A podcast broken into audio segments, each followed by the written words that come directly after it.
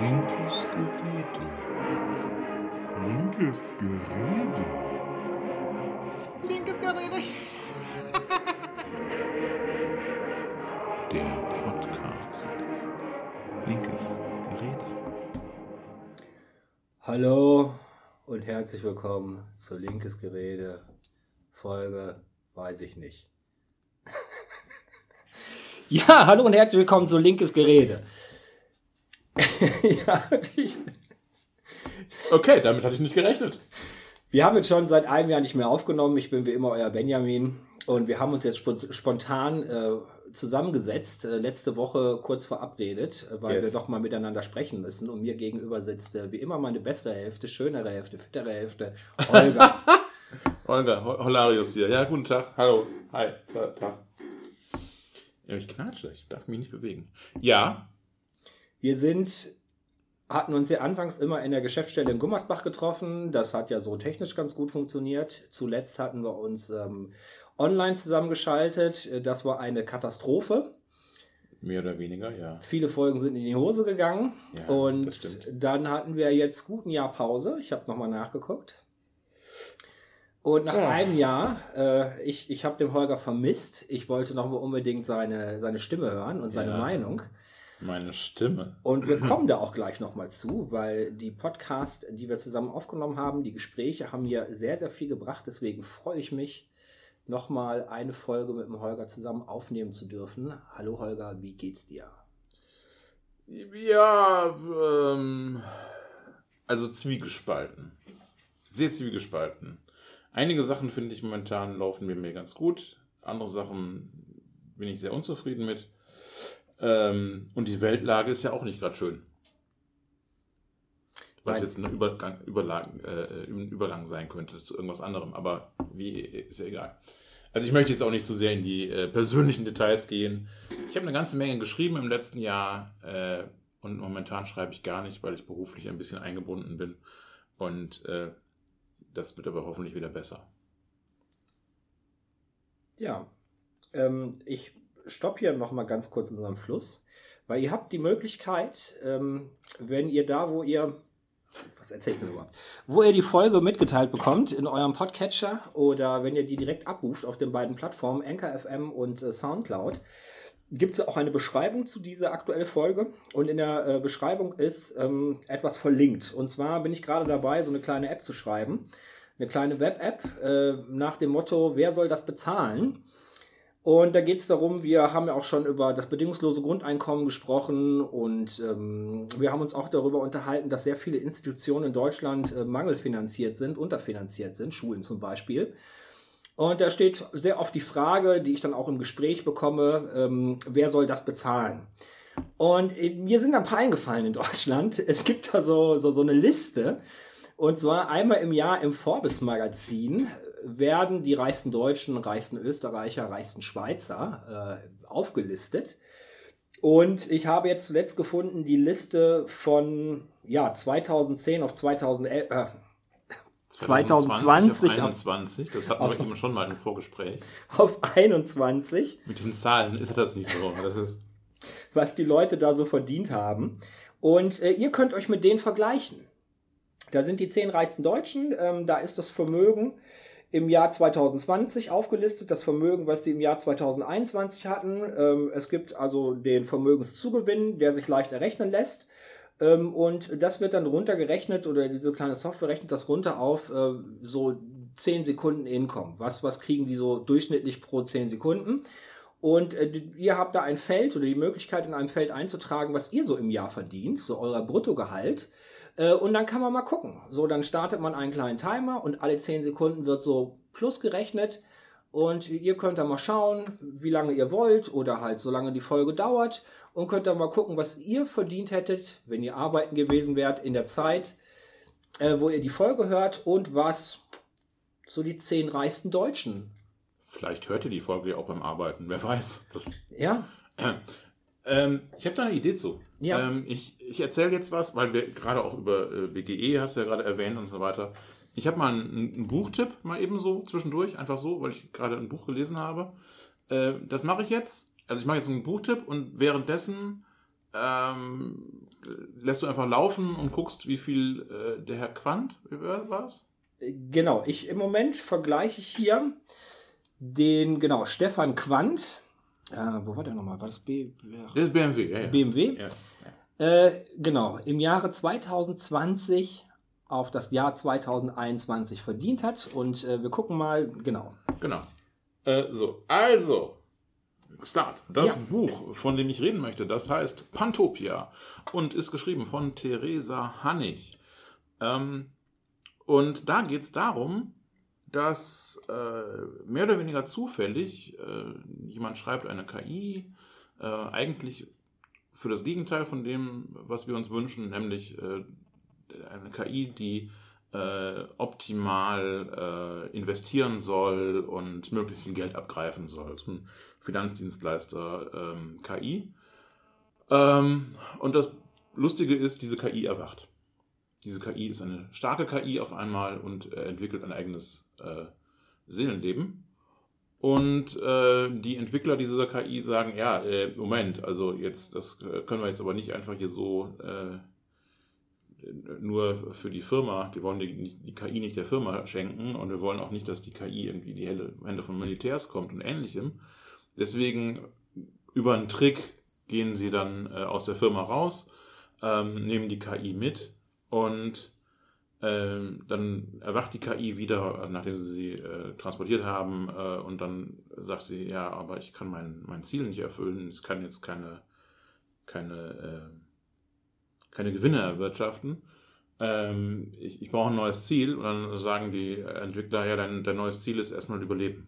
Also, so und äh, dann darüber denkt die KI dann äh, zwei Tage lang nach und dann sagt sie, ähm, so, ich habe hab was raus. Ähm, wenn ich überleben will, dann brauche ich Leute, die meine Hardware warten und so weiter. Also müssen die Menschen überleben. Also muss ich dafür arbeiten, dass die Menschheit überlebt. Und äh, die Menschheit wird so, wie es jetzt läuft, nicht überleben. Also müssen wir die, leider die Welt verändern. Wir müssen die Staaten abschaffen. Eine Weltrepublik Pantopia mit BGE, mit äh, Weltpreisen, mit ähm, also im Prinzip ähm, alles, was ähm, an, an Umweltverschmutzung, an äh, Kinderarbeit, Ausbeutung, solchen Sachen in Produkten drinsteckt, wird mit eingepreist. Ähm, und das müssen wir jetzt alles durchsetzen. Und dann, wie das dann durchgesetzt wird, das ist dann der Inhalt des Romans und recht spannend und so. Ähm, und am Ende steht ihnen dann Pantopia, eine Weltrepublik, die in der äh, ganz viel nicht mehr existiert. Zum Beispiel, es gibt keine Rüstungsindustrie mehr und keine Waffen mehr. Und ähm, denn Waffen braucht man ja eigentlich nur vom Staat her. Und es gibt ja keine Staaten mehr. Was ist mit den Jägern? Ja, ja, ja, ja, ja. Es, wie dem auch sei, ja, aber ähm, es ist auf jeden Fall ein ganz spannendes Buch. Äh, kann ich empfehlen, ist mal eine positive äh, Utopie, äh, Hope Punk, sagt man heute gerne zu sowas. Ähm, ja, und ich fand es gerade passend zum Thema und jetzt guck mal, wie viel der Herr Quandt in der Zeit verdient hat. Also es waren 190 Sekunden und äh, die Boah, so lange habe ich gequatscht. Meine Güte. Krankenschwester, äh, die Intensivpflege-Krankenschwester mit einem Einstiegsgehalt von 2.900 Euro brutto hat in der Zeit, in den 190 Sekunden, einen Gewinn von 1,26 Euro erzielt. Also Ja. ordentlich. Ja.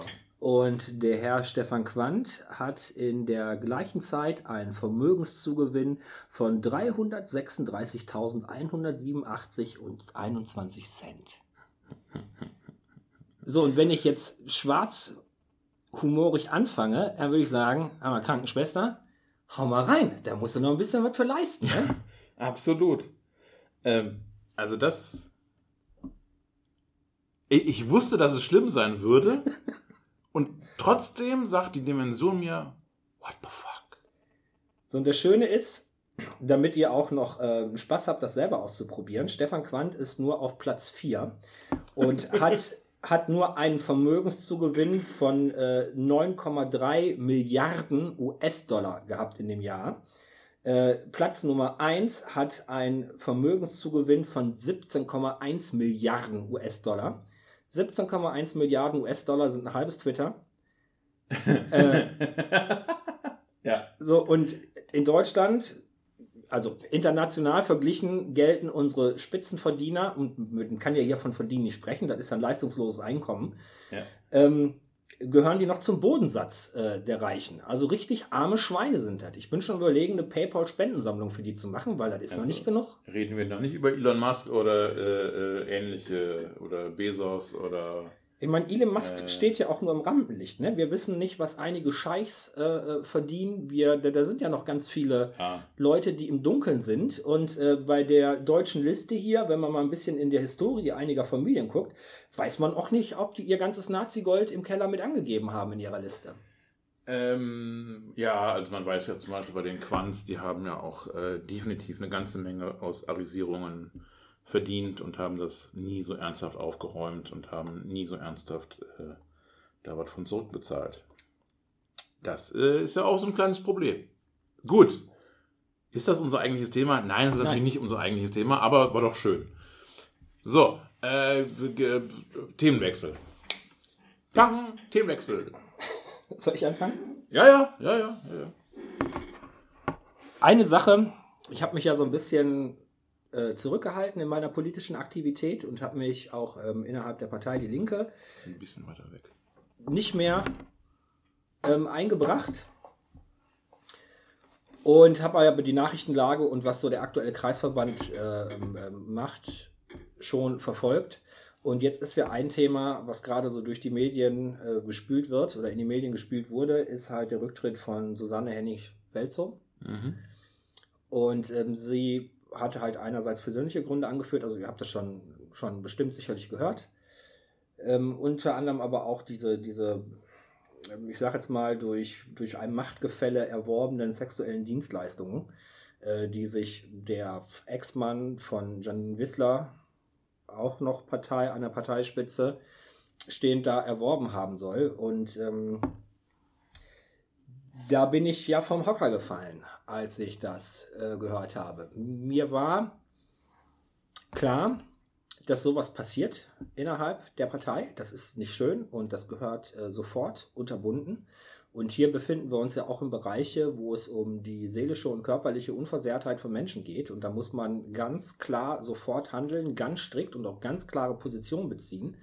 Und äh, jeder Funktionsträger innerhalb der Partei, der sich jetzt schweigend wegduckt, äh, der begeht meiner Meinung nach einen sehr schweren Fehler. Und ich kann dem auch nicht, obwohl ich nicht mehr Funktionsträger innerhalb der Partei bin, kann ich da trotzdem nicht still sitzen und möchte auch meine Meinung dazu äußern. Und ich sehe nämlich ein Problem in der medialen Aufarbeitung gerade, dass an dem richtigen Kern des Problems überhaupt gar nicht gegangen wird. Äh, die Zusammenfassung, die ich dazu höre und die Berichterstattung äh, geht mir ehrlich gesagt nicht weit genug. So, ähm, das Erschleichen oder das, ähm, doch, das Erschleichen von sexuellen Dienstleistungen aufgrund von Machtstrukturen, Machtgefälle, ähm, ist ja nur eine Spielart von Machtmissbrauch. Eine, eine sehr schreckliche, eine sehr brutale, aber nur eine Spielart. Und es gibt sehr vielfältige Arten und Weisen, wie man seine Macht gebrauchen kann. Und es gibt natürlich auch innerhalb dieses Machtgefälle und dieses Benutzen von dieser Macht, gibt es legitime Formen, mit dieser Macht umzugehen. Deswegen, deswegen wählen wir ja einige Leute innerhalb von Funktionen und statten sie mit mehr Möglichkeiten aus, als das normale Mitglied sie hat. Und wenn dann diese Funktionsträger ihre Macht dafür nutzen, um äh, eine Spielwiese zu schaffen für die Mitglieder, wo sie sich austauschen können, wo sie politische Meinungsbildung oder sich ähm, ja, die politische Meinung bilden können, äh, und sie die Macht dafür benutzen, dass alle auf einem ähnlichen Level sind und äh, gucken, dass äh, gewisse Ungleichheiten aus, ausgeglichen werden, zum Beispiel allein die Mobilität, um überhaupt erstmal diese Räume zu erreichen. Oder äh, ich sage Menschen, äh, die im Rollstuhl sitzen, dass man guckt, dass man einen barrierefreien Zugang äh, dazu hat, dass, dass die Menschen auf Augenhöhe sich austauschen können. Ähm, dann, dann ist es vollkommen okay. Und äh, zum Missbrauch wird es ja dann, wenn die Mitglieder bei ihrer Wahl nicht daran denken oder das nicht gutheißen, nicht das Mandat erteilen, die Macht äh, so zu gebrauchen, dass man die nur zu seinem eigenen Vorteil nutzt. So und die, die, das Erschleichen von sexuellen Dienstleistungen ist natürlich äh, für den eigenen Vorteil. So und ich, ich sehe den Machtmissbrauch auf ganz, ganz vielen Ebenen sehr, sehr häufig. Ähm, ja, gut, mit der Häufigkeit ist noch so ein Ding. Also ich sehe, dass dieser Machtmissbrauch stattfindet. Äh, jetzt zum Beispiel im ähm, Kreisverband Oberberg ähm, ein, ein Beispiel. Ähm, wir haben in der äh, Satzung der Partei stehen und nicht in der Satzung, in der Präambel und im Parteiprogramm drin stehen, äh, dass die Linke sich dafür einsetzt, dass Macht auf möglichst viele Schultern verteilt wird, dass Ja. möglichst viel Menschen mitbestimmen können, ähm, dass innerhalb innerhalb der Menschen, die ihr, ihr Mandat ausüben, äh, breit wiedergespiegelt wird äh, die Bevölkerung und auch so die Struktur der Partei. Und ähm, deswegen sind wir gegen die Anhäufung von Macht. So, und jetzt haben wir nun mal einen, der ist äh, Kreissprecher. Man, ich weiß nicht genau, in welcher Funktion er im Ortsverband steht, noch, was er da für eine Position hat. Äh, möchte ihm jetzt aber auch nichts andichten. Ähm, Kreissprecher ist dann aber im ähm, Gemeinderat in Nümbrecht, sitzt im Kreistag für die Partei und bewirbt sich jetzt auch noch auf ähm, äh, für, für das Landesparlament äh, in, in NRW. Und wenn das nicht eine Zentra Zentralisierung von Macht ist, ähm, dann weiß ich auch nicht. Und hier wird die Logik der Partei inkonsistent. Hier bricht, hier passt das nicht mehr zusammen. Das, was man persönlich darstellt und was man widerspiegelt, wofür man wäre, nämlich die Werte der Partei und das, was man macht. Und ähm, ich habe da mal nachgefragt und mich mit einem Genossen unterhalten, der äh, da noch ein bisschen Einblick hatte. Und dann wurde mir erzählt, ja, wir mussten das machen, wir mussten den Menschen so sehr beknien. Äh, der wollte das überhaupt gar nicht. Und äh, der ist ja sowieso nur auf Landesliste 28, also er hat ja eh keine Chance. Und da ist es dann wieder inkonsistent, weil wenn ich da überhaupt gar keinen Bock drauf habe, dann bewerbe ich mich nicht freiwillig auf einen Landeslistenplatz, weil das ist nämlich, dazu kann einem keiner zwingen äh, und das muss man auch nicht machen. Äh, steht er aber drauf und da ist es dann auch wieder inkonsistent und ähm, dann nimmt die Argumentation, warum das denn jetzt so sein muss, hat Ähnlichkeiten zu den Argumentationsstrukturen, wie Verschwörungstheoretiker sie haben. Das ist so eine selbstimmunisierende, die anderen sind immer schuld. Und es wird dabei vergessen, dass diejenigen, unter anderem hier dieser Sprecher mit ganz vielen äh, Posten, die Macht auch hat und sie eigentlich dafür nutzen sollte, dass diese, die, diese Spielwiese, diese Fläche für die Mitglieder, wo sie sich aufstellen lassen können, ähm, dass die so aufbereitet wird, dass möglichst viele Menschen daran teilnehmen können, dass möglichst viele Menschen Bescheid wissen, dass man sich nicht so sehr gegenseitig zerfleischt auf diesen Parteitagen, dass da gar keiner Bock äh, äh, drauf hat, daran teilzunehmen. Und das wurde einfach unterlassen. Und selbst die Aussage, ja, wir haben alle gefragt, muss sich ja auch schon in Frage stellen, weil da sind 80 Mitglieder, vielleicht sogar ein paar weniger auf jeden Fall mehr als zehn und ich kann mir nicht vorstellen, dass alle so gefragt worden sind und bekniet worden sind, äh, das zu machen, wie dann angeblich äh, der Sprecher dazu bekniet werden musste, das zu machen. Alles insgesamt inkonsistent, ganz viel Machtmissbrauch. Und das Problem dabei ist, das passiert einmal, zweimal, dreimal, viermal, die Häufigkeit ist vollkommen egal. Es gibt keine Kultur innerhalb der Partei, die als Korrektiv wirkt.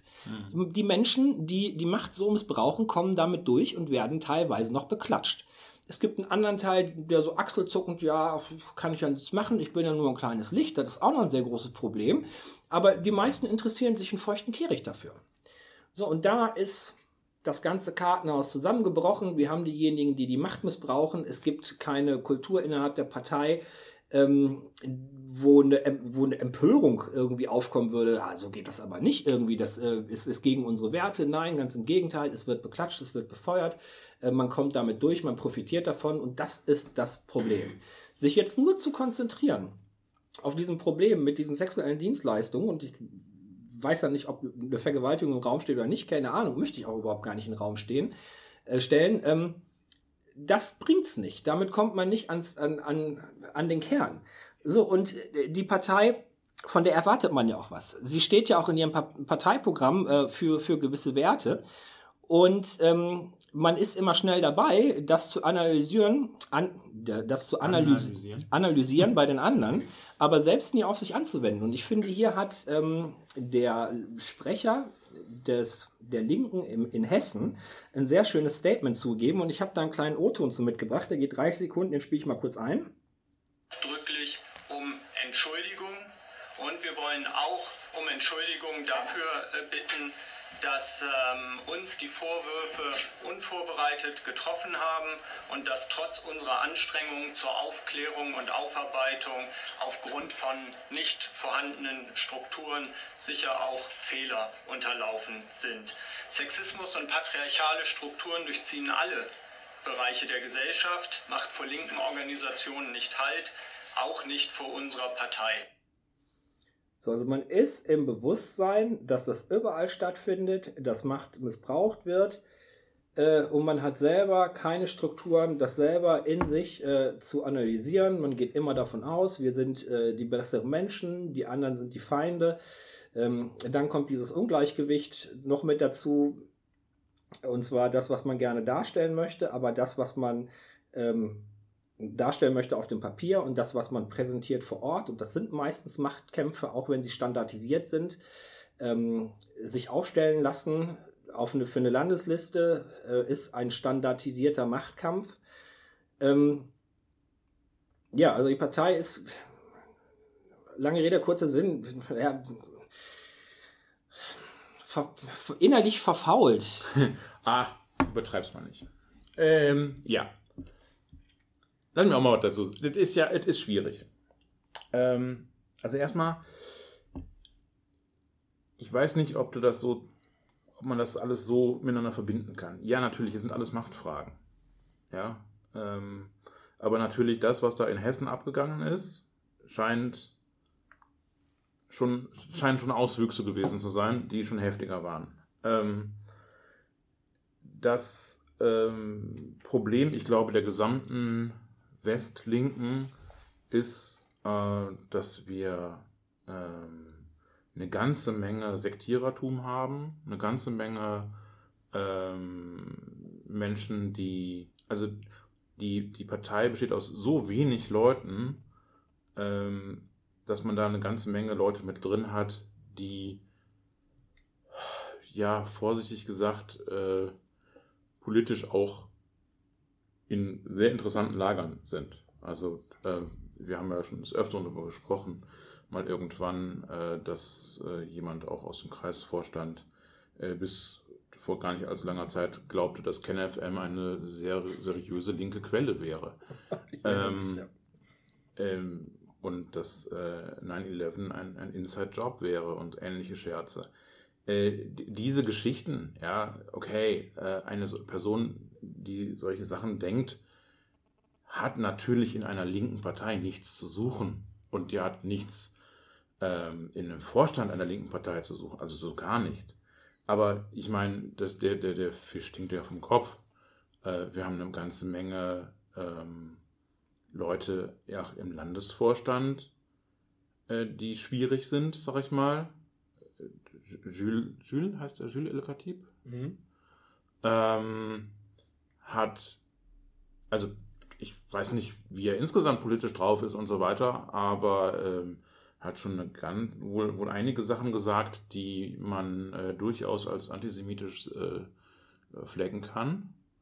Ähm, womit er auch in einer guten Gesellschaft sozusagen ist, denn was Frau Wagenknecht sagt und was einige andere Leute ähm, der Bundestagsfraktion so erzählen, ist auch hart antisemitisch.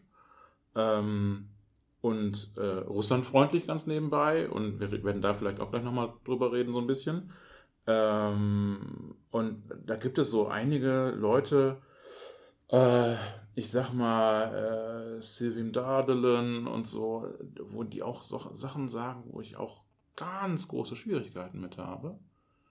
Ähm, ich meine, mein, der Punkt, wo ich ausgetreten bin, war ja der, dass die, meine, meine Landespartei, die NRW-Linke, äh, eine nationalkonservative, äh, so, so, sogenannte Linke wie Frau Wagenknecht aufstellt, die für mich von linken Idealen un, unfassbar weit entfernt ist, ähm, die, äh, die, die, die Dinge sagt, die äh, dem internationalen Denken der Linken völlig entgegenstehen.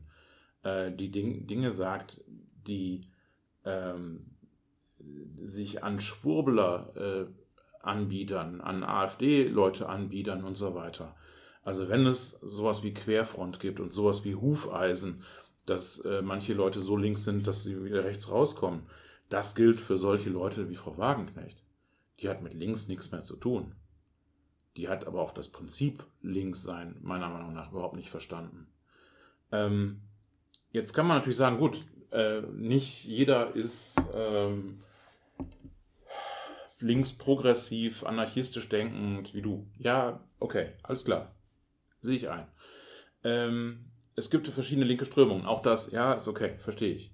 Aber es gibt meiner Meinung nach Grenzen und es gibt äh, und, und, und eben, es gibt Leute an der Spitze, äh, die Sachen sagen, die mit ähm, der auch der Präambel und so weiter nichts nicht vereinbar sind, schlicht und einfach. Ähm, und, und von da aus tröpfelt es dann runter. Ja, also ich glaube zwar nicht an Trickle-Down-Ökonomie, äh, ja, aber ähm, der Fisch denkt vom Kopf her. Ähm,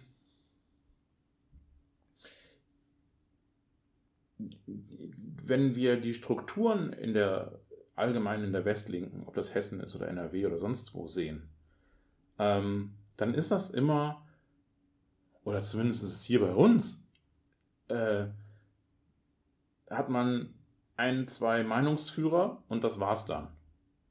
Und ein bisschen Parteivolk, was quasi hinterherläuft.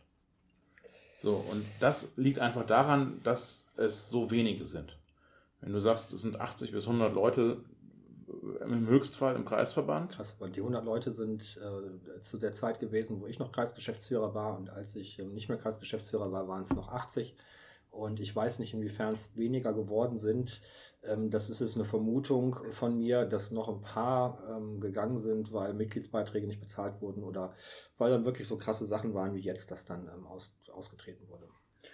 Und ähm, ja, und, und der, der, der nächste Schritt sozusagen, äh, wenn so wenig Leute da sind, ähm, dann, dann hast du auch keine vernünftigen Diskussionen.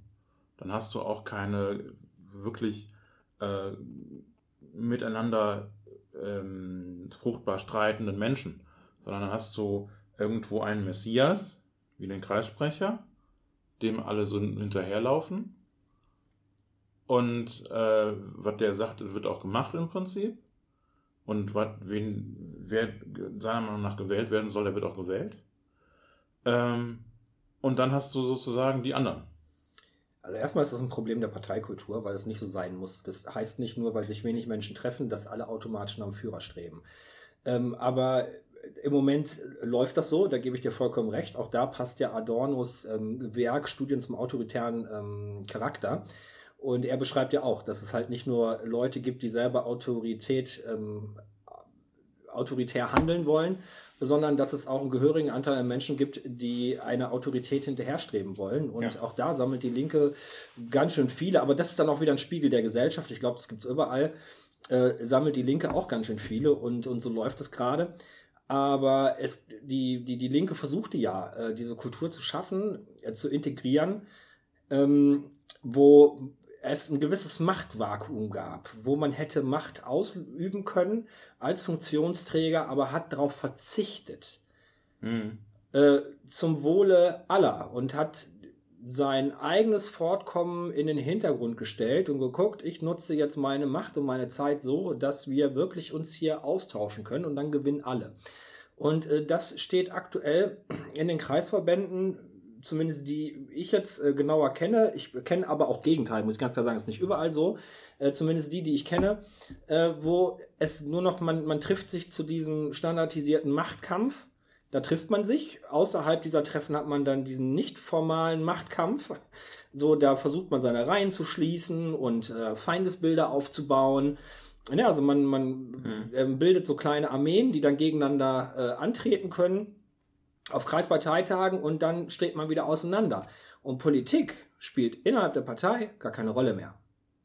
Mhm. So, wir hatten in der allerersten Folge hier aufgezählt, welche Aufgaben Parteien in Deutschland haben. Und da ja. zählt ja auch ganz ein ganz großer Punkt ist ja auch politische Bildung, den Menschen überhaupt erstmal Demokratie zu erklären. Ja. Was für Möglichkeiten habt ihr? Und dann den eigenen Standpunkt. Das sind meine Standpunkte. Ich gehe auf dich zu.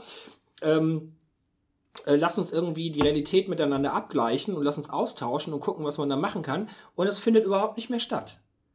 Ja. Es ist nur, wer kriegt irgendwie welchen Posten, welche Leute brauche ich dafür, welche Mehrheiten kriege ich dafür zusammen und dafür werden die Flügel missbraucht, also die AKL, die SL, die, die ganzen Flügel, wie es auch immer gibt, die die Machtkämpfe untereinander haben und die Linke besteht im, im, im sichtbaren Teil für einen Außenstehenden. Jetzt bin ich ja nicht mehr Teil davon und werde nicht mehr äh, zu Hinz und Kunst eingeladen.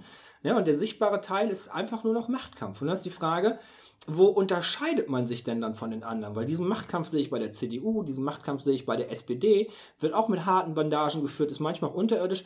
Nur der Unterschied zu den Linken ist, bei der CDU und bei der SPD erwarte ich auch einfach nichts anderes. so, und ich muss mir jetzt die Frage stellen, ich muss bald wählen gehen. Ich habe die Wahlkarte zu Hause, ich möchte gerne morgen ins, ins ähm, Rathaus rennen und per Briefwahl wählen. Wen wähle ich denn?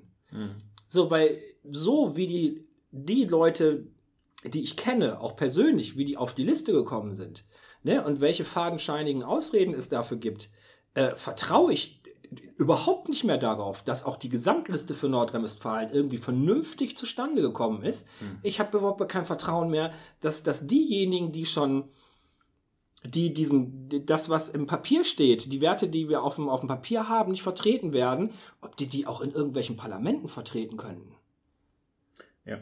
So, ich kann und ich weiß, es gibt das Wahlgeheimnis in Deutschland und wenn ich jetzt sagen würde, was ich wähle, äh, dann würde meine Stimme ungültig werden, aber ich kann ganz klar sagen, was ich nicht wählen werde und ich werde nicht die AfD wählen, nicht die CDU und leider auch seit langer, langer, langer Zeit nicht die Linke. Das kann ich nicht machen, weil ich nicht glaube, Ja. dass diejenigen und die, die auf der Liste stehen, ich muss gar nicht alle kennen, ich weiß, wie ein Teil davon zu, zustande kommt, welche Werte die nicht vertreten, die mir aber wichtig sind, kann ich die nicht wählen. Das geht mir ähnlich. Ähm, ich, äh, aua, Nichts passiert. der Benny randaliert hier. Ähm, ja, ich, äh, es geht mir ähnlich. Also es geht mir wirklich äh, sehr ähnlich. Ähm, ähm, wobei ich aber auch auf der momentan sehe, ähm, die Linke steht momentan bei 3% in NRW. Äh, ich verschwende meine Stimmen grundsätzlich nicht. Also äh, ich möchte immer eine Stimme gegen die AfD, gegen die CDU, gegen die FDP haben ähm, und werde dementsprechend eine Partei wählen, die auch ins Parlament kommt. Ähm, welche das ist, werdet ihr dann ja, ich meine, das ist ja dann egal. Ähm, es sind ja nicht mehr so viele übrig. Ähm, aber um mal zurück zu dem Macht und so weiter. Das ist ja. Ich habe. Es, es gab mal eine Zeit, in der ich in einer anderen Partei war, die sich die Piraten nannte. Und ähm, äh, die übrigens äh, immer noch bei mir jetzt äh, beim. Äh, hier, wie heißt das, wo man sich. Äh, wo man Valomat, Valomat, das, so heißt das. Meine Güte, ich bin heute nicht so richtig dabei. Ähm, beim Valomat äh, sind die Piraten immer noch bei mir Platz 2 oder 3 oder so. Ja, ist klar. Ähm, und äh, deutlich noch vor der Linken. Ähm, mein erster Platz war, war die Partei. Ich äh, habe mich erschossen. Äh, äh, egal. Ähm, auf jeden Fall, ich war bei den Piraten und da gab es auch große Diskussionen und äh, vor allen Dingen gab es bei uns auch große Diskussion darum, wie ist denn das mit, mit Minderheitenschutz und ähnlichem. Und wir haben darüber gesprochen, machen wir das mit der Quote und so. Und ähm, nein, haben die Piraten nie gemacht. Es ist eines der großen Probleme der Piraten, dass sie äh, Minderheitenschutz nie ernst genommen haben, ähm, weil ja, warum sollte ich auf mein Privileg verzichten? Ne? Ist ja klar. Es ist halt eine Männerpartei. Aber die Linke ist ja auch, zumindest im Westen, eine Männerpartei. Du hast ja hier auch auf den Stammtischen und auf den, auf den Parteitagen immer 70% mindestens Männer. So. Und äh, das habe ich gehört, ist zum Beispiel bei den Grünen anders. Die müssen da irgendwas besser machen als, äh, als Linke. Ähm, auf jeden Fall äh, kam dann eben auch die, die, also die, die Forderung war, äh, eine, eine echte Quote. Zu, also wirklich zu sagen, okay, wir stellen nur paritätisch auf. Und wenn du nicht paritätisch aufstellen kannst, dann trittst du halt nicht an. Mhm. Das war natürlich die, die äh, absolute Agro-Position. Äh, äh, das wäre ja auch für die Linke noch eine Agro-Position. Ja. Denn äh, mal ehrlich, äh, von paritätisch sind wir hier ja auch weit entfernt. Ja, auf, auf Langstrecke, also wenn es dann weiter runter geht, ja, aber Spitze kriegen gerade eben ein. Spitze kriegt man so gerade hin, genau. Äh, es werden ja eh immer nur höchstens ein oder zwei Leute irgendwo reingewählt, dann ist es noch irgendwie machbar.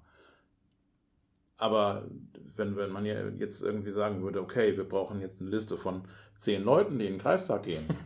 Nein, unmöglich. Ja. ja. Ähm, ich glaube, die Grünen haben da auch Schwierigkeiten mit, aber die kriegen das irgendwie hin.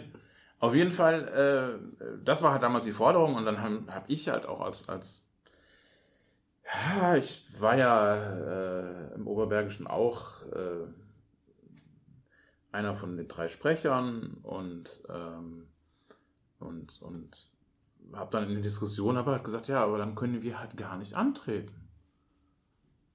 Und dann wurde mir vollkommen zu Recht, ich habe das damals nicht so eingesehen, aber vollkommen zu Recht gesagt, ja, dann könnt ihr nicht antreten, weil ihr es nicht gepackt habt, Frauen in die Partei zu holen. Weil euer Stammtisch es nicht auf die Kette kriegt. Weil ihr keine positive Stimmung habt, wo Frauen sich auch wohlfühlen. Mhm. War jetzt vielleicht bei einem kleinen Stammtisch, wir waren ja nur so zwischen, ja, in den besten Zeiten waren wir vielleicht 15 Leute oder so. Ist halt vielleicht ein bisschen hart gewesen, so wie es gesagt wurde, äh, weil es halt wirklich nicht so einfach ist. Aber letztlich stimmt das. Das, das Argument ist richtig. Ähm, warum fühlen sich Minderheiten nicht wohl bei uns? Warum fühlen sich Frauen nicht wohl bei uns? Und so weiter und so. Das muss man sich im Prinzip ständig fragen. Das ist das, was jeder Vorstand, jeder Sprecher, jeder irgendwas in der Partei sich überlegen muss. Äh, das war jetzt nicht gegendert. Und das war absichtlich. Weil eben doch die meiste Macht an den Männern hängt. Mhm. Auch wenn vielleicht hier und da Frauen als Figur nach vorne geschoben werden. Aber die Macht hängt, äh, auch wo ich das gesehen habe, meistens bei den Männern. Ich habe ja auch für die Linke, äh, für, für die ähm, ähm, ich überlege gerade, wie die Stiftung heißt, für die ich gearbeitet habe. Verdammt. Du weißt aber nicht die Rosa-Luxemburg-Stiftung? Nee, die andere. Heinrich. Von den Grünen, Heinrich Böll? Nein. Auch linke, aber kommunalpolitische. Kopofo, Kommunalpol Kopofo. Kommunalpolitische Forum. Äh, genau. Ich habe für die Kopofo ähm, Seminare gehalten. So für, für zukünftige ähm, äh, Mandatsträger. Auch da ja, locker 70 Prozent Männer. Locker, wenn nicht mehr. Ja, und ich war in allen möglichen Teilen von NRW. Das heißt, offensichtlich ist das ein allgemeines Problem. Ja, ich habe dieses Seminar in Aachen gegeben, genauso wie ich das Seminar in, äh, im, im Hochsauerlandkreis gegeben habe. Und in Siegen. Und überall war das gleiche Problem. So. Ähm, und ich glaube, es ist im ländlichen Bereich immer noch, noch deutlich schlimmer als in den Städten. Das Definitiv. kommt sicherlich noch dazu. Ähm, aber ja, woran liegt es? Liegt es daran, dass nur Männer sich beteiligen? Liegt es vielleicht auch daran, dass äh, wir zwar jede Menge, jede Menge äh, äh, Sachen vor uns hertragen, von wegen äh, äh, der, der Liste, die, die äh, ähm, wie heißt das? Immer mit der, mit der Rednerliste. Rednerliste? Wenn das, das Paritätisch? Paritätische Rednerliste. Wir sagen das anders irgendwie, ne? Ja, aber egal. Ähm, dass man sowas macht, dass, dass Frauen zuerst reden dürfen und so. Ja, ja, ja, ja, alles schön. Aber ernst gemeint wird das nicht. Also mit Leben gefüllt wird das nicht. So, und dann ist es auch kein weiter Schritt. Dann ist es auch kein weiter Schritt. Du kommst dann auch nach Hessen zu diesen Geschichten. Zu sexuellem Missbrauch, zu äh, Grooming und ähnlichen Geschichten.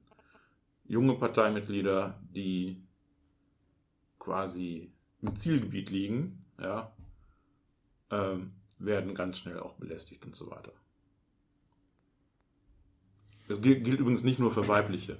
Ähm, äh, in, in Bereichen, wo Homosexualität ein, ein, äh, verbreiteter ist, äh, ist es auch gerne gesehen, dass Nein. junge Männer auch dann in Probleme kommen. Ja, ich kenne auch einen Fall ähm, von einem Menschen mit Migrationshintergrund, mit dem war ich zusammen in Berlin, äh, irgendwo im Ruhrgebiet war gewesen, der keine, sich nicht hat aufstellen lassen für einen, für einen Stadtrat, äh, weil er Morddrohungen bekommen hat.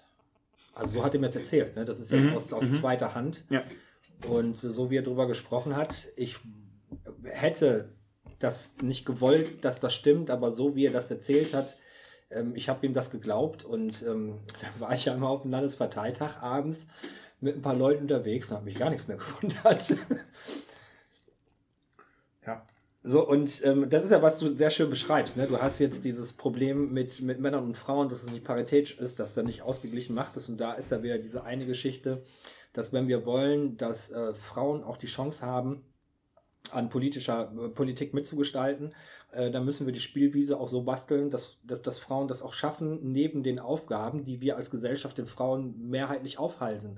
Die ganze Care-Arbeit, also ähm, Ja. das Erziehen von Kindern, ähm, den ganzen Haushalt führen ähm, und dann noch so diese, die, diese Grundlagen, die, die die Männer so brauchen, die Socken zusammenlegen und solche Geschichten, damit Männer das Geld nach Hause bringen können. Ja. Ne? Und ähm, darauf achten wir dann selber auch nicht so genau, weil es muss dann auch uns passen.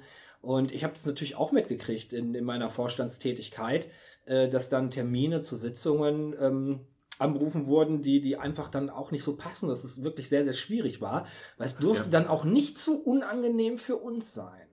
Ja. Ja, und dann ne, ist es schon wieder so ein, so ein Machtmissbrauch. So, und ähm, du sagst, es ist, ist so die Grundlage des Problems, dass man da nicht drauf achtet, dass man nicht guckt, dass man sich nicht fragt, warum fühlen Minderheiten sich nicht, nicht wohl. Ja. Und ich würde sagen, ähm, da ist eine sehr konkrete und richtige Forderung, die du da hast, als äh, Verbesserung für die Partei, würde ich mal vorschlagen, dass sich jeder Funktionsträger der Partei mal den Kants kategorischen Imperativ äh, zur Hand nimmt. Äh, nämlich handel stets so, dass deine Handlungen zur allgemeinen Gesetzgebung werden könnten. Stark vereinfacht. Ich weiß, Kant hat anders gesagt.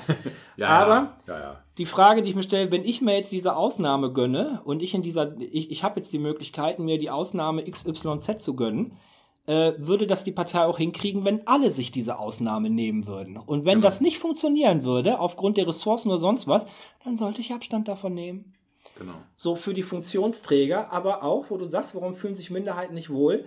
Äh, warum geht man nicht mal einzeln verstohlen zu den Minderheiten hin und fragt mal, darf ich nicht mal Mäuschenspiel oder teilnehmen? Wir haben einen, einen, einen homosexuellen Stammtisch in Gummersbach, die sind nicht ganz einfach zu finden, weil die auch Angst haben, dass sie angegriffen werden. Und man kann sie auf Facebook tatsächlich finden. Man kann mit denen sprechen, man kann die anschreiben und kann, kann mal gucken, welche Kultur herrscht dann bei deren Stammtischen. Und das Spannende ist, die sind sich politisch auch nicht immer grün. Die haben auch Probleme Natürlich. miteinander, aber die wissen ganz genau, was die zusammenschweißt. Ja. So, und am Ende des Tages steht da nämlich immer noch eine geschlossene Einheit. Wenn eine Sitzung der Linken vorbei ist, dann ist der Grabenkampf nochmal, also dann ist der Graben äh, äh, nochmal staubgewischt worden. ist der Hals so dick. Dann ist der Graben Staub, staubgewischt worden, Ja. damit der nächste Grabenkampf wieder schön sauber stattfinden kann. Ja. So, es fehlt der, ich möchte hier nicht die Zerstörung der Linken, aber der Titel ist gut. Ich werde die Folge die Zerstörung der Linken nennen. ähm, als, als Vorschlag zu Ja. auf jeden Fall gucken, dass sich die Kultur ändert, dass die Leute gerne hinkommen, dass ähm, man sagt, so als Außenstehender, mit meiner Position bin ich in diesem ländlichen Raum, in diesem konservativen Raum und mit meinen linken Gedanken stehe ich relativ alleine. Und wenn ich mal Bock habe, mit normalen Menschen zu sprechen, dann freue ich mich auf die nächste Sitzung der Linken, weil da habe ich nämlich Gleichgesinnte. Und dann ähnlich wie von diesem Stammtisch, den ich gerade gesprochen habe, der homosexuellen äh, Menschen, ähm, man muss sich da auch nicht immer grün sein. Wichtig ist nur, dass man darauf achtet, wenn die Sitzung zu Ende ist, dann haben sich alle wieder lieb. Ja. So, und das ist das Wichtigste. Liebe Vorstandsmitglieder, achtet auf Kants kategorischen Imperativ, überprüft euch mal selber. Lest mal ein bisschen, nee, lest nicht Machiavelli, das habt ihr ja sowieso schon verinnerlicht, das macht er ja jeden Tag. Lest Kant. Das versteht, er, versteht zwar kein Mensch, aber lest Kant. Kant ist super. Und ähm, ja, auf jeden Fall muss daran gearbeitet werden, meiner Meinung nach. Das ist der wichtigste Punkt überhaupt. Die parteiinterne Kultur und dass es dann auch eine Empörungskultur gibt für Menschen, die ähm, ja, äh, die, die abweichen, sehr, sehr stark abweichen, Sarah Wagenknecht-mäßig abweichen, dass man die wieder mit so ein bisschen sozialen Druck äh, zurück in die Reihen kriegt. Weiß ich gar nicht, ob man die. Ich, glaube nicht, dass man die noch in, zurück in irgendeine Reihe kriegt. Ja, jetzt nicht mehr, jetzt ist ja sowieso schon Hopfen und Malz verloren, aber es gab Ähm, sicherlich Zeiten. Ja, wahrscheinlich schon. Ähm, aber ähm, ja, es gibt, ich glaube, in jeder Partei gibt es irgendwelche Leute. Also, man sagt ja so allgemein, um in einer Partei zu sein, brauchst du eine 50-prozentige Übereinstimmung mit den Zielen und so weiter. Mhm. Mehr wäre gut, aber weniger geht gar nicht. Aber es gibt in jeder Partei so 30-Prozentler. So ein Boris Palmer für die Grünen, der eigentlich größtenteils ein rechter Hetzer ist, aber bei den Grünen.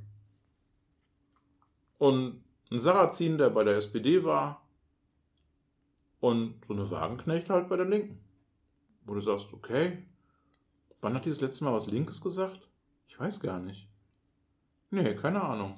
Ja, ich glaube, wir haben da schon ein bisschen mehr 30-Prozentler. Ich würde schätzen, so ungefähr 30 Prozent, Das die, sind 30 Prozentler. die dann sowieso äh, ich, ich, ich weiß das nicht. da noch immer äh, noch rumrennen, äh, dass äh, der Putin sich gerade aktuell in der Ukra- Ukraine nur verteidigt.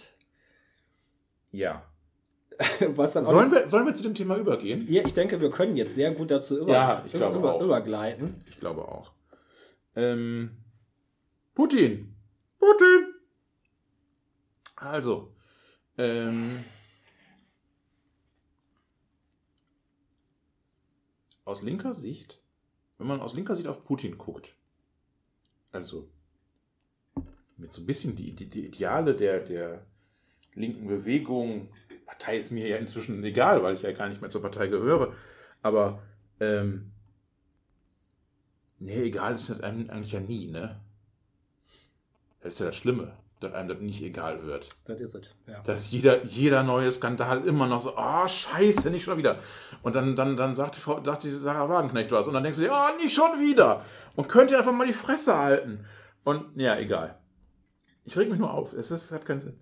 Ähm, so, wenn man so einen Putin an, sich anschaut, also erstens, ähm, er ist Autokrat, ist kein Demokrat, ähm, hat äh, die Art, wie er mit Wahlen umgeht, ist äh, kreativ. ja. Ähm, er, äh, die Art, wie er mit äh, Gerichtsurteilen und sowas umgeht, ist auch kreativ. Also teilweise braucht er einfach keine, komisch. Und teilweise werden die auch einfach so gefällt, wie er das möchte. Äh, ähm, dann ist Russland ein zutiefst sozial gespaltenes Land mit einigen Oligarchen, die unfassbare Finanzmengen Mengen angehäuft haben. Äh, gut, ein paar von denen haben wir auch, so Herr Quandt zum Beispiel, haben wir eben schon drüber gesprochen. Ähm, Der gehört noch zu den Losern. und ja, weltweit gesehen schon. Und äh, da sind auch ein paar Russen davor, vor ihm. Äh, dringend. So. Ähm, und ich habe äh, zufällig mal im Ausland auf eine, auf eine Urlaubsreise, ja, ich habe mal sowas gemacht, ähm, so eine Yacht von einem dieser Oligarchen gesehen. Holy shit. Also, das ist so ein halbes, so, so ein halbes Kreuzfahrtschiff. Also so quasi so eine AIDA in Kleinformat. Aber nicht so 1 zu 10 Format, sondern eher so ein 1 zu 2. In dem Bereich. Ja. Das, ja, ja, ähm, es gibt diesen, diesen einen Russen, der eine 146 Meter äh, lange Yacht hat. Äh, die kostet äh, 5 Millionen Euro. Und äh, der Spitzenreiter Platz, Platz 1, der muss nur zwei Stunden warten, dann hat er die 5 Millionen Euro verdient. Ja. Wie dem auch sei. Ähm, ich möchte auch gar nicht über Zahlen äh, reden und so. Das ist ja auch, ja, schön. Nee. Ähm, auf jeden Fall ähm, ist, die, äh, ist der Kapitalismus in Russland groß. Ähm, nichts an dem heutigen Russland erinnert noch an das kommunistische Russland. Außer vielleicht der KGB, also der heißt halt nicht mehr KGB, aber wir wissen, worum es geht. Ähm, außer vielleicht die Art der Unterdrückung, die erinnert vielleicht noch ein bisschen an, an die USSR. Ähm, aber die Wirtschaftsweise hat nichts mit Kommunismus, Sozialismus, linken Ideen oder sonst irgendwas zu tun. Es gibt einfach keine große Nation mehr auf dieser Welt, der man wirklich noch ernsthaft kommunistischen Wirtschaften an, andichten kann. Nee, keine großen mehr. Es gibt, glaube ich, in Südamerika noch ein, zwei kleine, die so ein bisschen weiter links unterwegs sind, aber ich glaube, Argentinien hatte mal eine Zeit lang noch relativ sehr stark linke äh, Regierung, aber ist es sehr wenig geworden. Ähm, und der Putin ist ein Kriegstreiber. Der macht das schon seit Jahren. Russland ist ständig im Krieg. Russland bombardiert ständig irgendwas. In Syrien, äh, in Tschetschenien, in was weiß ich wo. Ähm, die Ukraine, Ukraine, Entschuldigung, Ukraine, ist ein demokratisches Land mit allen Schwierigkeiten, die demokratische Länder nun mal haben. Auch der Herr Zelensky hat vielleicht das ein oder andere Privatkonto zu viel. Und ja, es gibt dort auch garantiert Dinge, die im Argen liegen. Aber es ist prinzipiell ein, ein demokratisches Land. Das sieht man übrigens an einer Sache sehr deutlich. In den letzten 20 Jahren gab es in der Ukraine fünf oder sechs verschiedene Regierungschefs. In Russland gab es einen. Also mal ganz kurz zwischendurch äh, hat, haben die mal kurz äh, Tischland wechseldicht gespielt, damit der, der Schein gewahrt wurde. Ja, da war der Putin mal kurz Pipi machen, dann ein anderer stellvertretend. Ja, aber Putin war immer noch der Chef. Ja. Ähm, und seitdem äh, ist es ja auch, ist ja auch über sowas gar nicht mehr gesprochen worden. So. Ähm, also, wir haben da ein, ein sehr starkes Demokratiedefizit. Und ganz ehrlich, ähm, jeder, der in irgendeiner Weise auf Putins Seite steht, hat für mich offensichtlich auch ein Demokratiedefizit. Dem ist Demokratie nicht so wichtig. Jetzt habe ich gehört, dass es äh, linke Menschen geben soll, denen Demokratie nicht so wichtig ist. Aber die hatte ich eigentlich so eher so MLPD oder so Richtung äh, erwartet. Ja. Ähm, als ich, äh, ich halte mich selber für einen ziemlich weit links stehenden Menschen.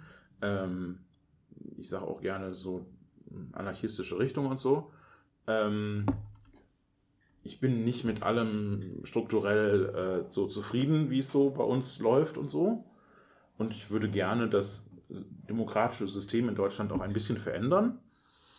Aber in dem Moment, wo ich mich einer demokratischen Partei anschließe, das sollte die Linke ja eigentlich sein, äh, gehe ich davon aus, dass auch jeder, der da rumsteht, prinzipiell erstmal sich an die Demokrat demokratischen Gegebenheiten halten möchte. Ich weiß, dass es Parteien im Spektrum, äh, nein, außerhalb des demokratischen Spektrums gibt. Mit der AfD leider auch eine, die ständig irgendwo in den Parlamenten noch sitzt. Mhm. Ähm, aber ich habe eigentlich immer gedacht, die Linke wäre, gehörte da nicht zu. Also wenn ich das Gefühl gehabt hätte, die Linke ist eigentlich keine demokratische Partei und möchte auch keine demokratische Partei sein, dann hätte ich auch gesagt, okay, dann ist es auch nicht meine Partei.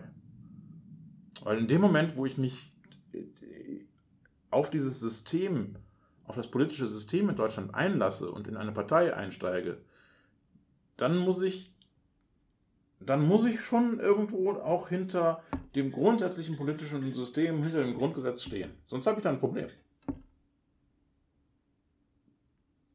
Heißt nicht, dass ich alles gut heiße, was. Nein, nein. Ich meine, ich, bin in einer, ich war in einer Partei, um Sachen zu verändern. Ist ja ganz klar. Aber ich sag mal, zumindest ans Grundgesetz, auf, den, auf, den, auf der Ebene des Grundgesetzes wollte ich schon bleiben gerne. So.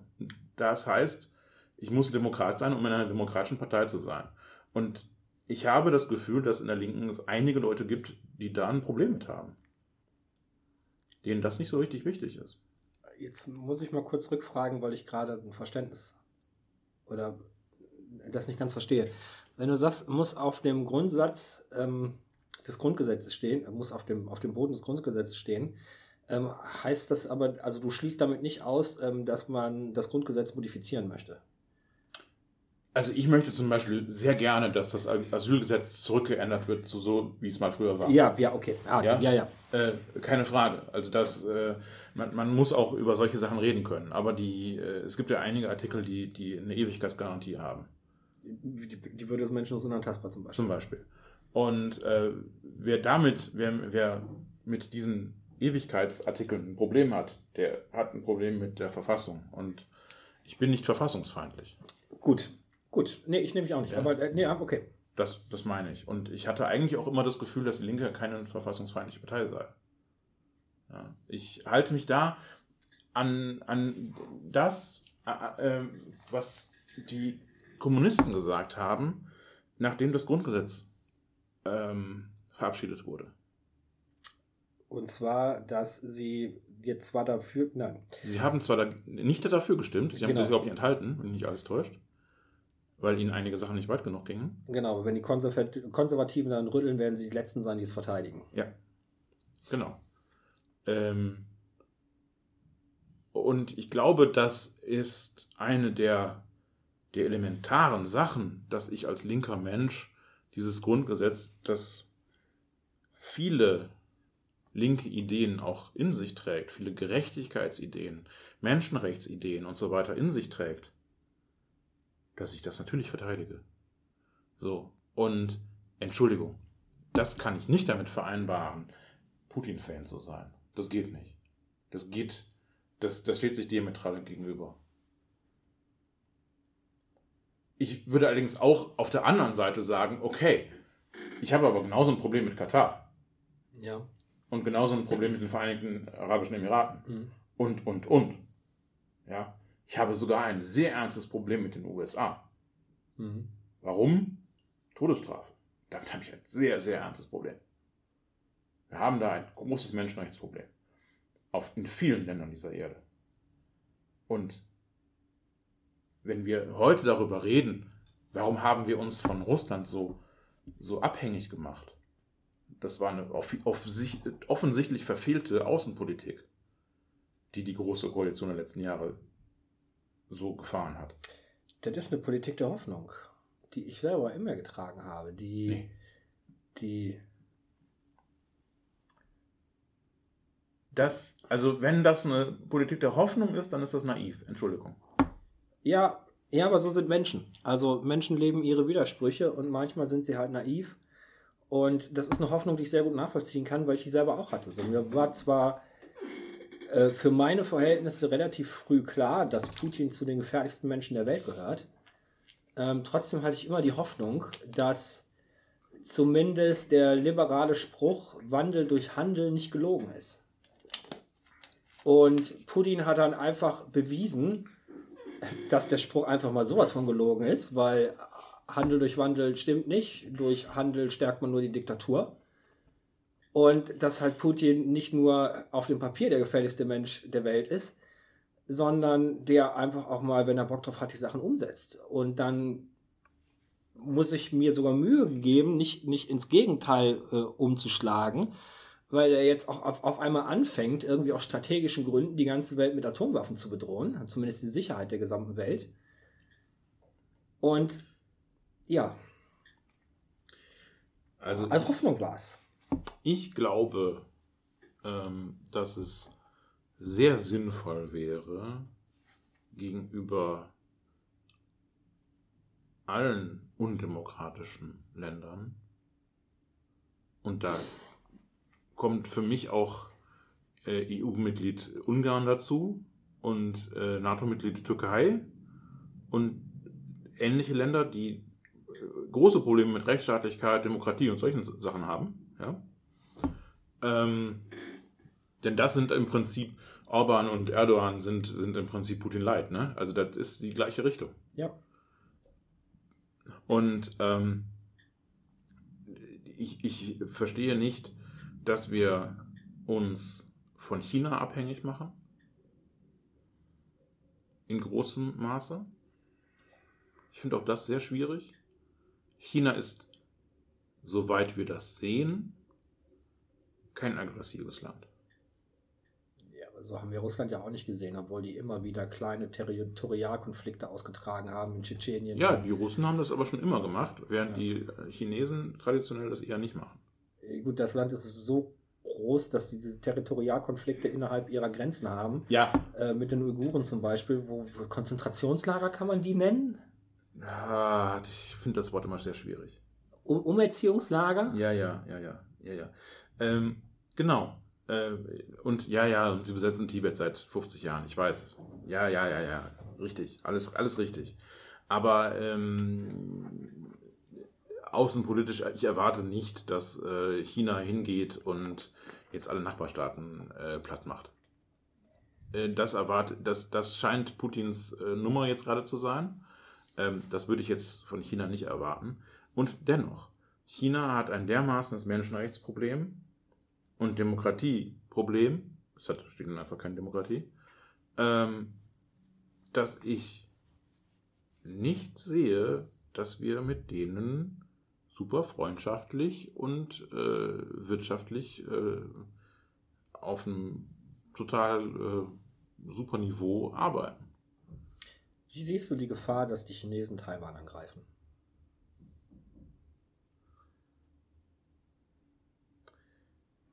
Das ist schwierig. Das, ich kann, ich kann, ich, ich würde ja gerne was dazu sagen, aber erstens, ich bin ja sowieso nicht, nicht der Außenpolitik-Mensch. Ähm, aber auf der anderen Seite, ähm, wenn du mich vor einem halben Jahr gefragt hättest, wie groß siehst du die Chance, dass Russland ernsthaft die Ukraine angreift, hätte ich gesagt, nee. Das ist die Hoffnung, die ich gerade gesagt habe. Ich hoffe nämlich auch, dass China Ja. nicht Taiwan angreift, aber ich halte es und ich habe auch keine Ahnung von der Außenpolitik, ganz klar. Das ist jetzt meine, ein persönliches Gefühl, was ich habe. Ähm, ich hoffe, dass die, die, die Chinesen nicht sofort ähm, Taiwan angreifen.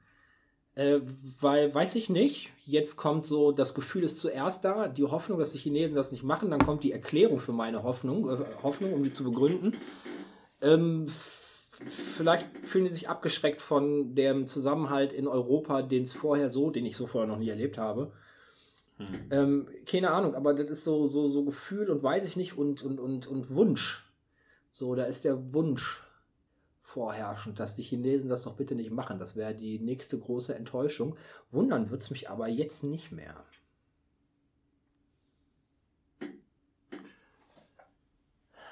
Also, jetzt gehen wir mal, wir, wir haben ja eben auch noch ganz viel über die Linke eigentlich gesprochen und auch, dass, dass äh, Putin und Linke irgendwie miteinander verbunden werden und die Frau Wagenknecht hat äh, einen Tag vor, der, äh, vor dem Angriff noch gesagt, ja, Putin würde ja nie angreifen, bla blub. Ähm, und ja, da müssen wir, ne, ich glaube, das ist abgehakt. Also äh, es haben große Teile der Linke haben ein Problem mit äh, realistischer Außenpolitik. Ich glaube, das kann man so festhalten. Große Teile der Linke. Und haben alte Feindbilder, die sie nicht ablegen können. Genau, große Teile der Linken leben irgendwie in einer Paralleluniversum zu Game of Thrones, wo die Feindbilder ganz klar sind, wer sich wie irgendwie umbringt. Ja, ja. Und äh, in diesem Parallel Game of Thrones ähm, gibt es halt, ja, weiß ich nicht, ist, Ja. ist der Amerikaner der Ultrafeind und der Putin ist der Rehkitzer, Rehkitze-Streichler unter dem Herren und äh, tut keiner Ja. Fliege was zuleide. Und das gleiche Problem haben wir im Nahen Osten auch nochmal. Ja. Äh, Israel ist der Teufel.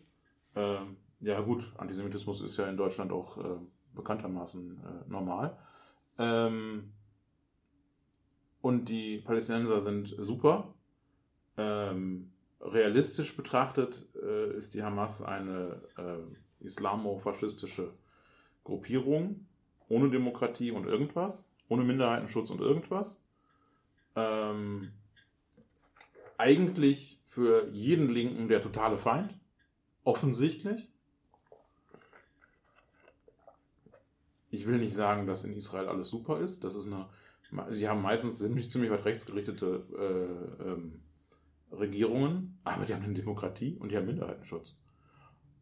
Auf einem ganz anderen Niveau als in, in, in den umgebenden Ländern. Ja? Ähm, natürlich müssen wir erstmal auf der Seite Demokrat des demokratischen Landes sein. Erstmal. Weil Demokratie eine Wichtigkeit hat, von der ich eben ja gesprochen habe, die es offensichtlich in der Linken so nicht gibt, diese Wichtigkeit. Zumindest nicht in der Westlinken. In der Linken, auf der, den, in den östlichen Bundesländern sehe ich das ein bisschen anders. Und in Berlin. Ja? Aber in der Westlinken, da sehe ich so viel, ich weiß ich nicht, altes DKP oder sonst was denken. Ich weiß nicht, wo das herkommt.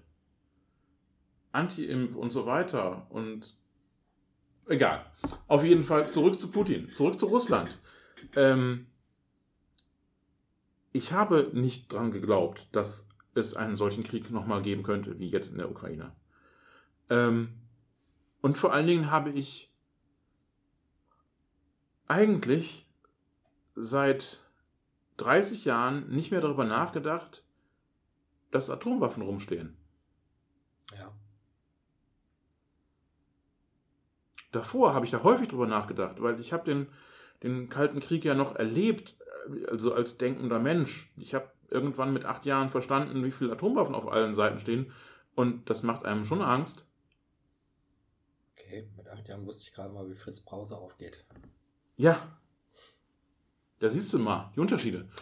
Mit Brause, so. Nein, aber ähm, doch, da hat man schon recht früh was von gemerkt und so. Und äh, wie alt war ich, als die Mauer aufging? Äh, 15? Bis dahin hatte man schon eine ganze Menge Sozialisation hinter sich.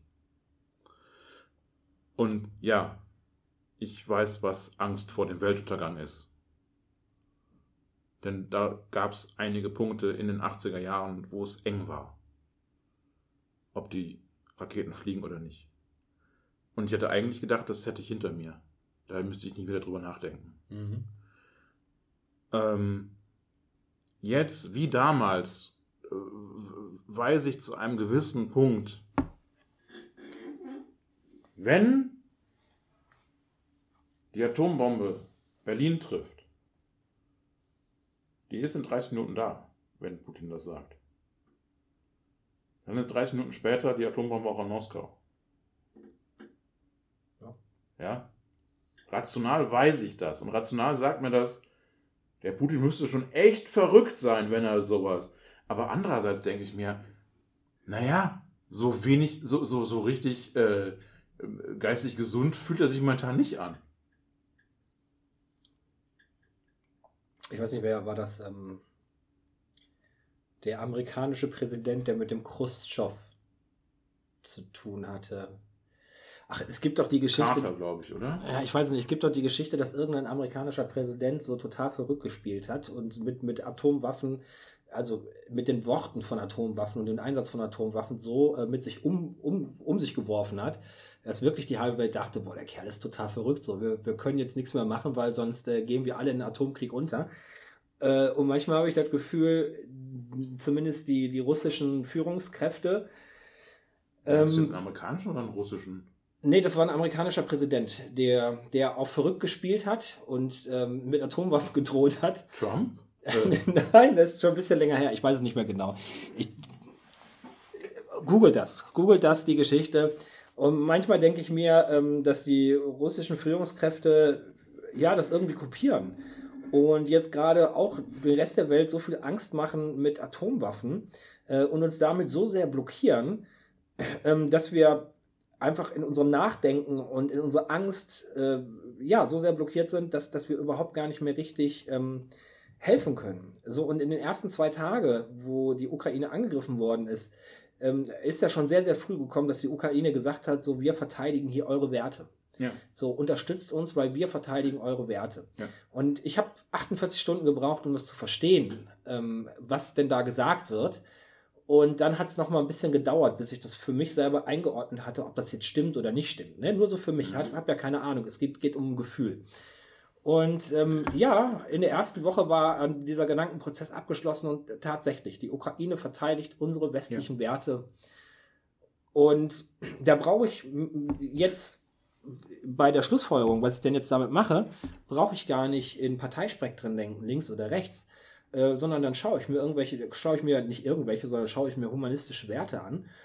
Und äh, wenn ich nur sage, dass Leute ein Verteidigungs- ein Selbstverteidigungsrecht haben, ne, ihr, ihr Leben zu schützen, Ja. dann ist vollkommen egal, ob die ähm, nach philosophischer Manier, ich weiß gar nicht mehr, wie heißt der, äh, der gesagt hat, die Ukraine hat die Pflicht aufzugeben. Brecht. Brecht, genau. Spielt überhaupt gar keine ja. Rolle, sondern dann ist die Frage, was wollen die Ukrainer? So, und die Ukrainer, die rufen halt jetzt nach Waffen. Und wenn die unsere Werte verteidigen, Ja. da musste ich mir die Frage stellen, haben wir dann auch die Pflicht, die Waffen zu liefern? So, und da kommt das, weswegen unsere Podcasts so wichtig gewesen sind. Wir haben ja schon mal äh, über die Wichtigkeit der Befreiung der Deutschen durch die Amerikaner gesprochen, ne, wo es um Pazifismus ging. Und ich habe mich da ja noch als so Ultrapazifist dargestellt und gesagt, dass du nicht grundsätzlich pazifistisch bist, weil dass die Amerikaner gekommen sind und insgesamt die, die, die Alliierten gekommen sind und Deutschland befreit haben, das war schon eine gute Sache, sonst würden wir heute noch unter den leiden. Und da sehr viele Parallelen, ich möchte Putin nicht mit Hitler vergleichen, aber es gibt Parallelen in deren Handlungsweisen und in deren, äh, in, in den Strukturen, denke ich mir, tatsächlich auch als, als, als Linker und, und mit, mit ähm, dem Vertreten humanistischer Werte, die Ukrainer möchten sich verteidigen, ich kann nicht mit ansehen, also ich finde, die haben auch ein Selbstverteidigungsrecht, ob ich das jetzt gut finde oder nicht, aber sie wollen sich verteidigen und dann, wenn ich die Waffen habe und die meine Werte mit verteidigen, ähm, finde ich es gut, wenn wir Waffen liefern. Ja. Ja, genau. Also, ähm, ja, äh, ich sehe das auch hauptsächlich als eine Frage, da, da kämpft ein, ein demokratisches Land gegen einen, gegen einen Aggressor, der undemokratisch ist und einfach dieses Land ausradieren will. Und in einigen Bereichen, äh, wenn wir die russische Propaganda so hören, die ist in einigen Bereichen sehr, auf jeden Fall schon fast faschistoid. Ähm, da geht es dann auch darum, dass es ja eigentlich gar keine Ukraine gibt und dass es eigentlich alles äh, auch Russen wären und sollen sich nicht so anstellen quasi. Ähm, also da gibt es ganz, ganz seltsame Dinge, auch diese, dieses Z, was ja auch nur ein halbes äh, Hakenkreuz ist. Habe ich Ähm, überhaupt nicht verstanden, warum Z? Warum nicht X? Hat das Z irgendwas zu bedeuten, was Tieferes? Weiß ich nicht. Ich weiß nicht, wo es genau herkommt. Auf jeden Fall, ähm, ähm, dieses Set ist halt auch wieder so ein, so ein, so ein, so ein Ding. Äh, das wird ganz häufig oder ganz eindeutig mit ähm, faschistischen Ideen hinterfüttert. Das, da, ist, da kann man nicht anders sagen. Das ist, äh, das ist die Richtung, die da jetzt kommt. So, und ja, das da kann man ja nicht, da kann man nicht anders mit umgehen, als zu sagen, ja, nee, äh, äh, da müssen wir was, was gegen haben. Auch einfach als Antifaschisten müssen wir was gegen Putin haben. Ähm, das ist überhaupt keine Frage mehr. Aber um nochmal klar zu machen, ähm, nein, er kann es sich eigentlich nicht leisten mit den Atomwaffen, aber weiß eben nicht, wie, wie, wie wahnsinnig sind sie, ne? Man weiß es ja nie. Dass Trump einen Schlüssel für die Atomwaffen hatte, war mir auch immer sehr, unang sehr unangenehm. Ähm, man müsste die Dinger endlich abschaffen. Äh, Pazifismus ist eine, eine, eine, eine schöne Idee. Und für mich persönlich habe ich auch immer gesagt, ich, ich möchte, ich will nicht in den Krieg ziehen. Ich würde mich weigern. Ich gehe nicht in den Krieg. Aber es ändert ja nichts daran, dass man sich verteidigen muss. Das ändert ja nichts daran, dass man dass man äh, nicht einfach sich aufgeben darf. Da ist eine ganzes, da ist eine, da ist eine Bevölkerung, da sind äh, viele Millionen Menschen, die selber ein Recht haben, darüber zu entscheiden, was sie wollen. Ob sie EU wollen, ob sie NATO wollen, ob sie Demokratie wollen und so weiter und so weiter. Niemand hat ein Recht, sie mit Waffengewalt zu überfallen und ihnen das wegzunehmen. Und aus genau diesem Grund, aus genau diesem Grund brauchen die diese schweren Waffen. Und aus genau diesem Grund würde ich sogar noch viel weiter gehen. Wir haben, man hat gesagt, ja, diese, also äh, Zelensky hat ja nach einer, einer ähm, Flugverbotszone ja. hat, er, hat er gefordert. Und das wäre etwas, was die NATO problemlos einrichten könnte. Aber die NATO sagt auch nicht zu Unrecht, wenn wir das tun, haben wir ein großes Problem. Nämlich dann sind wir quasi im Krieg beteiligt. Wird schwierig. So. Ja. Dann, dann könnte Putin sagen, okay, dann schlage ich auch gegen Polen, gegen, äh, gegen den, den, das Baltikum oder sonst irgendwie. Ja? Und das wollen wir natürlich auch nicht. Niemand möchte das. Aber es gibt auch demokratische Länder, die nicht zur NATO gehören. Und es gibt Länder, die haben, die haben eine Luftwaffe. Vielleicht nicht so ausgerüstet und ausgestattet, äh, wie das NATO-Truppen haben, aber mit ein bisschen technischer Unterstützung kriegen die das hin. Warum sollen nicht australische äh, argentinische, südafrikanische Piloten fliegen. Ja, natürlich. Und, und sowas. Und da kann Russland nicht einfach sagen, ja, wir, wir gehen jetzt nach Australien. Das ist schwierig, das ist ein bisschen weiter Weg. Den können wir nicht einfach überfallen. Ja? Natürlich stellen wir uns, da haben wir uns noch nie die Frage gestellt, wie agieren denn jetzt die Länder, die außerhalb irgendwelcher größeren Bündnisse sind, wie die NATO oder Europa oder. Ja, aber die gehören alle zur UN. Und ich glaube, viele der demokratischen Länder würden sagen: Ja, gut, für uns ist das Risiko, dass Russland uns angreift, minimal. Und unser Außenhandel mit Russland ist wahrscheinlich auch nicht allzu groß. Ja. Warum nicht? Ja, ja, das ist eine Sache, die. Ich bin jetzt kein Militärstratege und so. Ähm,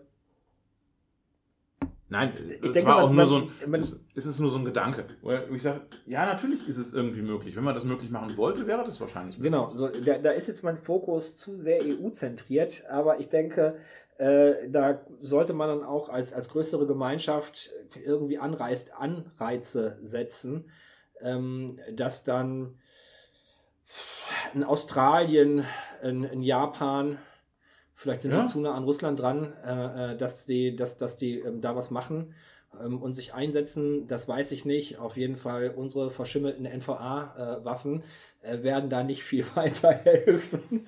Also technischer Natur können wir die nicht groß unterstützen. Ja gut, äh, dass das, ähm, obwohl es in den letzten Jahren immer mehr Geld für die Bundeswehr gegeben hat, die Bundeswehr nicht einsatzfähig ist. Das liegt offensichtlich an völlig veralteten und verwahrlosten Strukturen in der Bundeswehr. Ähm, gut, dat, da müssen wir nicht weiter drüber reden. Das ist ein Problem. Natürlich ist das ein Problem. Aber wir sind ja ein großer Waffenexporteur. Also wir können es ja scheinbar noch. Aber weißt du, das, damit das hätte ich ja, das Problem. Damit hätte ich ja wirklich überhaupt gar nicht gerechnet. So, ich habe mich immer für den Abbau oder das Schrumpfen der Bundeswehr eingesetzt und habe auch immer dafür argumentiert, dass die nicht so viel Geld brauchen. Aber habe nicht gedacht, hätte niemals im Leben damit gerechnet, dass beim, beim, beim Kleinmachen der Bundeswehr die CDU schon viel weiter ist.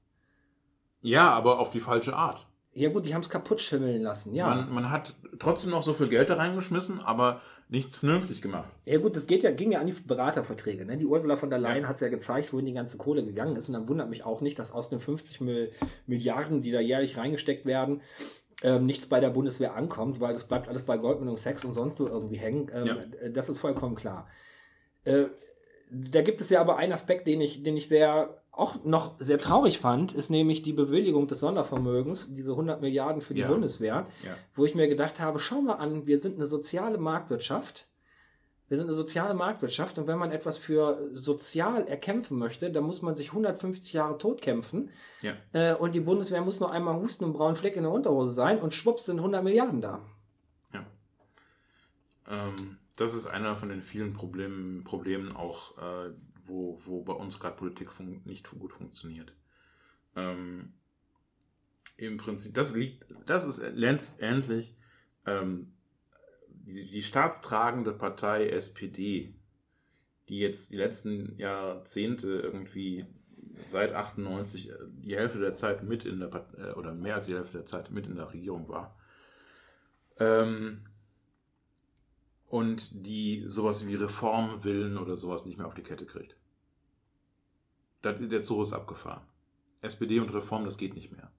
So, und ähm, also da würde ich ja von der FDP noch mehr Reformwillen äh, erwarten als von der SPD. Da kann ich kurz Äh, eine Situation von zu Hause äh, erzählen. Geht doch ganz, ganz kurz. So, ich äh, war im Büro, habe nur irgendwie eine Runde Minecraft gespielt, keine Ahnung, und wollte raus auf den Balkon eine rauchen und komme so durchs Wohnzimmer und äh, sehe einfach nur ein bekanntes Politikergesicht im, im, im Fernsehen und hält irgendwie eine Rede. Ja, mit den 100 Milliarden für die Bundeswehr, da wissen wir ja auch nicht so richtig, äh, ob, ob das so gut ist. Da muss man erstmal prüfen, warum muss das denn so viel sein? Warum haben denn die 50 Milliarden nicht gereicht? Und ich habe zu Hause gesagt, und schau an, das ist ein richtiger Linker. So reden Linke. Und dann wurde der Name eingeblendet, FDP. Denke mir, scheiße. ja, ja, ja, mhm, genau, ja, ja, ja, ja. Äh, man- Manchmal hat man da auch Schwierigkeiten, ja, ja. Oh. Ja. Ja, ja. ja, ich glaube, wir sind an so einem Punkt angekommen, wo wir das Ganze mal schließen sollten. Ich guck mal auf Uhr, ja. Ähm, Wir haben heute genug zerstört. genug zerstört. Genau. Ähm, war es das letzte Mal? Wird es irgendwann nochmal wieder geben? Wir wissen es nicht. Also die Sache ist die, ich würde gerne persönlich mit dem Projekt äh, Linkes Gerede hier abschließen. Ich würde mich nicht mehr unter Druck setzen wollen, noch weitere, äh, weitere Folgen aufzunehmen, weil mir ist es in der Vergangenheit sehr schw- schwer gefallen, äh, Partner zu finden, die überhaupt Lust haben, Probeaufnahmen zu machen und dann war nichts Sendefähiges mit dabei. Äh, äh, das ist sehr, sehr schwierig. Und dann auch ähm, immer so den Anspruch, noch was was, was mitzuteilen, was so irgendwie nochmal Wissen verteilt, also irgendwas Bildungsmäßiges. Äh, dafür besitze ich selber überhaupt gar nicht die Kompetenzen. Ich habe das nie gelernt, äh, Wissen zu vermitteln, sondern ich kann einfach nur Unfug in, in einem Mikrofon quatschen. Das kriegt Aber- er aber sonst ganz gut hin, ne? Ja. Aber trotzdem war die Gespräche des Podcasts ja immer sehr wichtig, weil das war für mich wie so ein Realitätsabgleich. So, und ich, ich habe das immer sehr genossen, weil ich musste mich mit dem Holger niemals um die Grundlagen streiten. So, wir wussten, das sind linke Grundlagen und das sind rechtskonservative Grundlagen. Und wir konnten so die Argumentationsmuster des anderen sehr gut einschätzen und das hat immer gepasst. Wir waren nicht immer gleicher Meinung, aber wir mussten uns über Grundlagen nicht streiten und das war sehr angenehm. Und dadurch kam so ein Real Realitätsabgleich zustande. Und das hat mir in der letzten Zeit, wo ich kein, keine wirklichen Podcasts aufgenommen habe, einfach gefehlt. Ähm, dass wir uns nicht über Grundlagen streiten mussten, sondern ähm, dass man einfach mal gucken kann, wo, wo hat man denn da Differenzen und aus welchem Grund sind die Differenzen überhaupt da. Ja. Weil da kann man ja selber noch ein bisschen was von mitnehmen. Und das würde ich gerne in Zukunft äh, weiter fortführen. Aber da brauche ich natürlich einen neuen Podcast-Partner für. Und da muss schon ein richtig hohes Kaliber sein. Ne? Also Sarah Wagenknecht irgendwie würde mir da nicht ausreichen. Da wäre mir zu dumm. Aber Holger wird das auf jeden Fall. Und da muss man mal Ja. gucken, ob man nicht einen Realitätsabgleich hinkriegt. Klingt nach einem Podcast-Titel. Realitätsabgleich. Ist, auf jeden Fall, ich habe extra darauf geachtet, dass das nicht wieder die zwei von der Todesliste sind. Linkes Gerede aus. Äh, tschüss dann. Tschö. Ihr seid die Geilsten. Stimmt, das hätten wir fast vergessen. Das war Linkes Gerede, der Podcast. Aber gut, dass wir drüber gesprochen haben, ne?